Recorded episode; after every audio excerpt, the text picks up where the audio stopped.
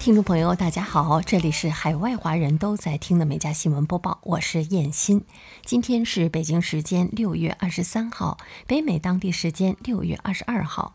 首先来到今天的新闻头条。当地时间二十一号，世卫组织卫生紧急项目技术主管玛利亚·范科霍夫表示，最早在印度发现的新冠病毒变异毒株德尔塔，目前已经传播到了全球九十二个国家。科霍夫指出，德尔塔变种在全球传播速度很快，令世卫组织感到担忧。此外，根据美国疾病控制和预防中心的数据，在美国感染德尔塔变种的病例数量占据了新确诊的病例总数的百分之十，正在成为美国的主流毒株。当天，世界卫生组织总干事谭德赛称，在全球范围内，新报告的新冠病例数量连续八周下降，死亡人数连续第七周下降，这是个好消息。但世界上新感染和死亡的人数仍然很高，其中美国、印度和巴西仍为全球疫情最严重的三个国家。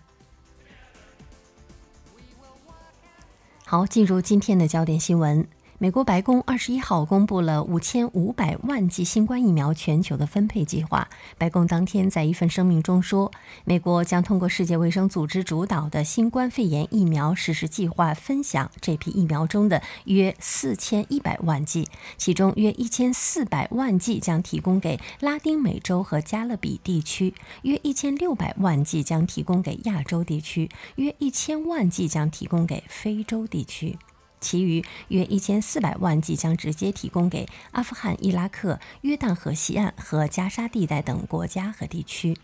据报道，美国总统拜登五月曾表示，美国将在六月底前向全球分享八千万剂的新冠疫苗。六月三号，拜登公布了首批两千五百万剂新冠疫苗的全球分配计划。据报道，在 Landing Tree 的一项新研究中，美国百万美元自住房屋比例最高、最集中的城市均花落加利福尼亚州，其中圣何塞、旧金山和洛杉矶位居全美前三。财富、科技和娱乐的集中似乎正在推动加州成为领导者。高级抵押贷款分析员丹尼说。该研究分析了该国五十个最大都市区的非出租房屋。奇怪的是，纽约市只有不到百分之十的单元为百万美元自住屋。然而，纽约市的百万美元住宅的数量在全美排行第二，仅次于洛杉矶。百万美元住宅集中在加利福尼亚，而纽约的排名并没有更高，这有点令人惊讶。研究称。据美国海军学会网站二十号的报道，美国海军在距离福特号一百多米外的海域引爆了数千磅的炸药，爆炸引发的冲击波相当于三点九级地震，威力着实不小。据介绍，测试之前，该航母内部密布各种传感器，以检测爆炸冲击波对船体的结构、核反应堆、电子设备乃至船员的影响。美国海军称，自1987年尼米兹级罗斯福号航母接受全舰冲击试验以来，这是美国海军航母第一次进行这种实验。全舰冲击试验旨在检测舰载设备和系统在遭受冲击后的运行能力。根据美国海军研究实验室的说法，全舰冲击试验是延续了二战期间的经验教训，也就是测试军舰对近湿弹的防御能力。据报道，特斯拉公司 CEO 马斯克宣布，该公司将会在大约一个月后举办人工智能日的活动。在本次活动中，特斯拉将展示其与人工智能有关的软件和硬件的开发成果。然而，特斯拉举办本次活动的主要目的实际上是进行招聘。在过去今年中，特斯拉一直在举办各种活动，但是这些活动的目的都不是为了发布新产品，而是为了展示其在某些领域中一直研究的新技术。例如，该公司在2019年举办了特斯拉自动驾驶日，并且在去年举办了特斯拉电池日。很长时间以来，马斯克一直认为，对人工智能感兴趣的人才应该也有兴趣在特斯拉工作，因为该公司有能力快速部署搭载了人工智能技术的产品。据报道，美国丹佛一名女婴凯尼近日剖腹产出生的时候，被医生割伤脸颊。凯尼的妈妈戴维斯本来计划自然分娩，但在吃下了催产药物几分钟后，她就被送进了手术室。因为医生说宝宝突然开始乱动，他们听不见她的心跳了，必须立即进行剖腹产的手术。最终，凯尼在整形医生的帮助下，脸颊上缝了十三针。他的家人非常伤心，祖母泪流满面地要求医院为婴儿的受伤而负责。一位研究报告显示，1999年到2000年间，美国13家医院实施的3万七千起剖腹产手术中，0.7%的胎儿受到了擦伤。该机构表示，虽然这起事故是已知的紧急剖腹产的医疗并发症，但将与产妇家人协商解决后续问题。佛州的一名男子最近真是摸了老虎屁股。这名男子因为订单被弄错，持枪威胁餐厅的员工。调查发现，该员工为当地警长的女儿。目前，该男子已经被捕。据报道，警方表示，三十八岁的赖特发现订单出错后，回到窗口对店员大喊大叫。店员问赖特是否付了奶油和奶酪的钱，结果赖特勃然大怒，掏出了一把枪。警方称，该员工是当地警察局局长的女儿。这位警察局局长接受采访时表示，二十三岁的女儿受到了创伤，他当时为性命感到担忧。让我感到不安的是，居然有人因为百吉饼未添加奶油和奶酪而采取这样极端的方式。赖特面临多项的指控，包括使用枪支进行攻击。他的保释金是一万美元。据报道，现年六十岁的英国人哈里斯在过去二十年来对自己的家族史十分有兴趣。他在研究族谱时发现，自己的曾曾祖母叫艾米丽·拜登。这位艾米丽·拜登来自于英格兰南部村庄维斯特伯恩。他的叔叔叫威廉·拜登，在一八零零年代移民到美国。这位威廉·拜登又是何许人呢？据英国历史学家格林菲尔德和美国系谱学家斯莫列尼亚克分析人口普查文件后认为，威廉·拜登就是美国总统拜登的曾曾曾祖父。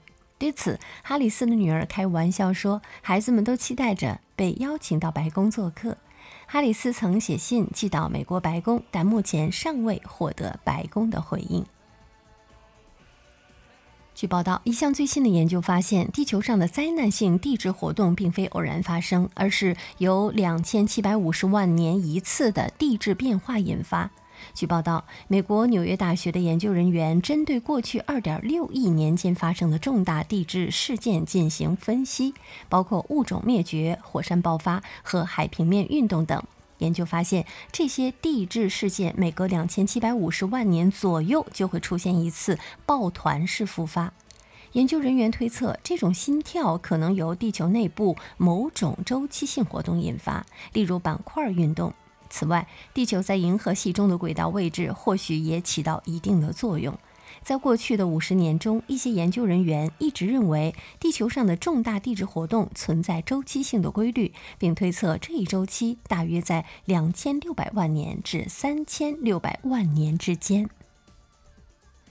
美国加州一家开心果公司近日被偷走了两万多公斤的开心果，当地警方将犯罪嫌疑人锁定为一名货车司机。报道称，加州图莱里县治安办公室发布声明称，这家开心果公司在例行审计的时候发现了大量的开心果被窃。随后，该公司就展开了调查，发现载有开心果的货车被转移到了一处停车场。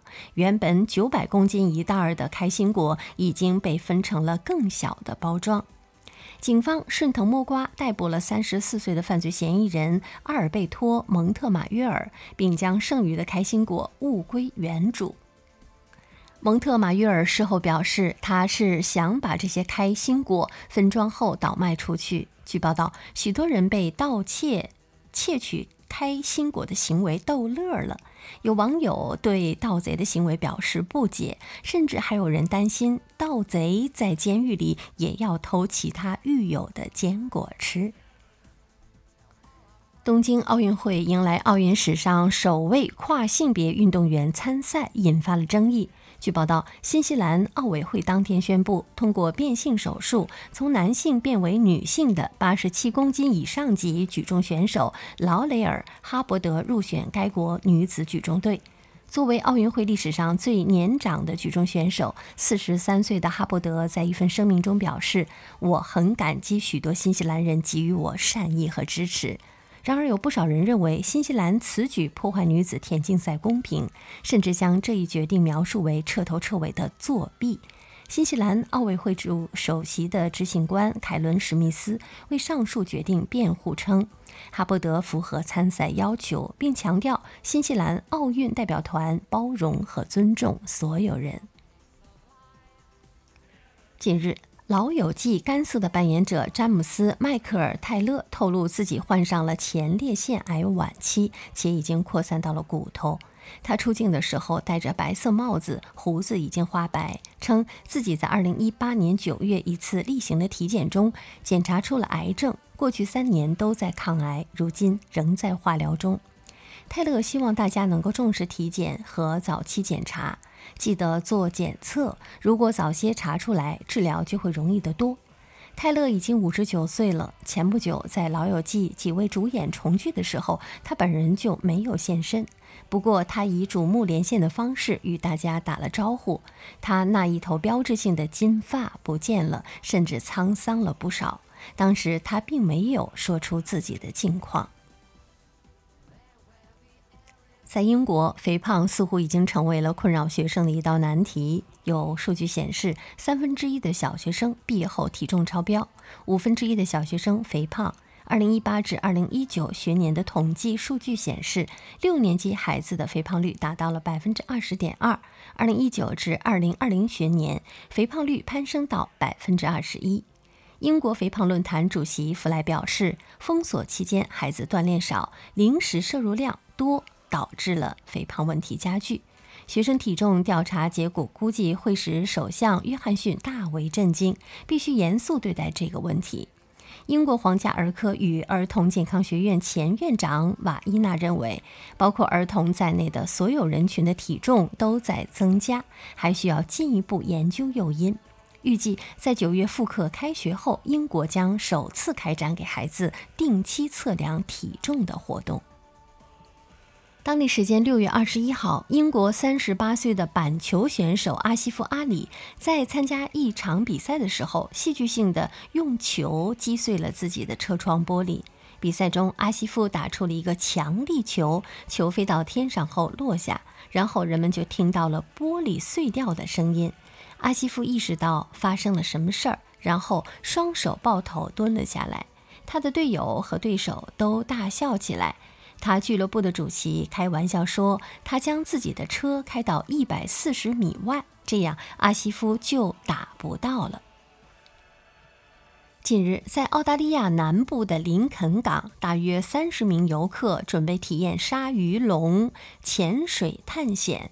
当他们将金枪鱼尾扔进水里诱惑鲨鱼的时候，一只海燕开始跟踪他们的船。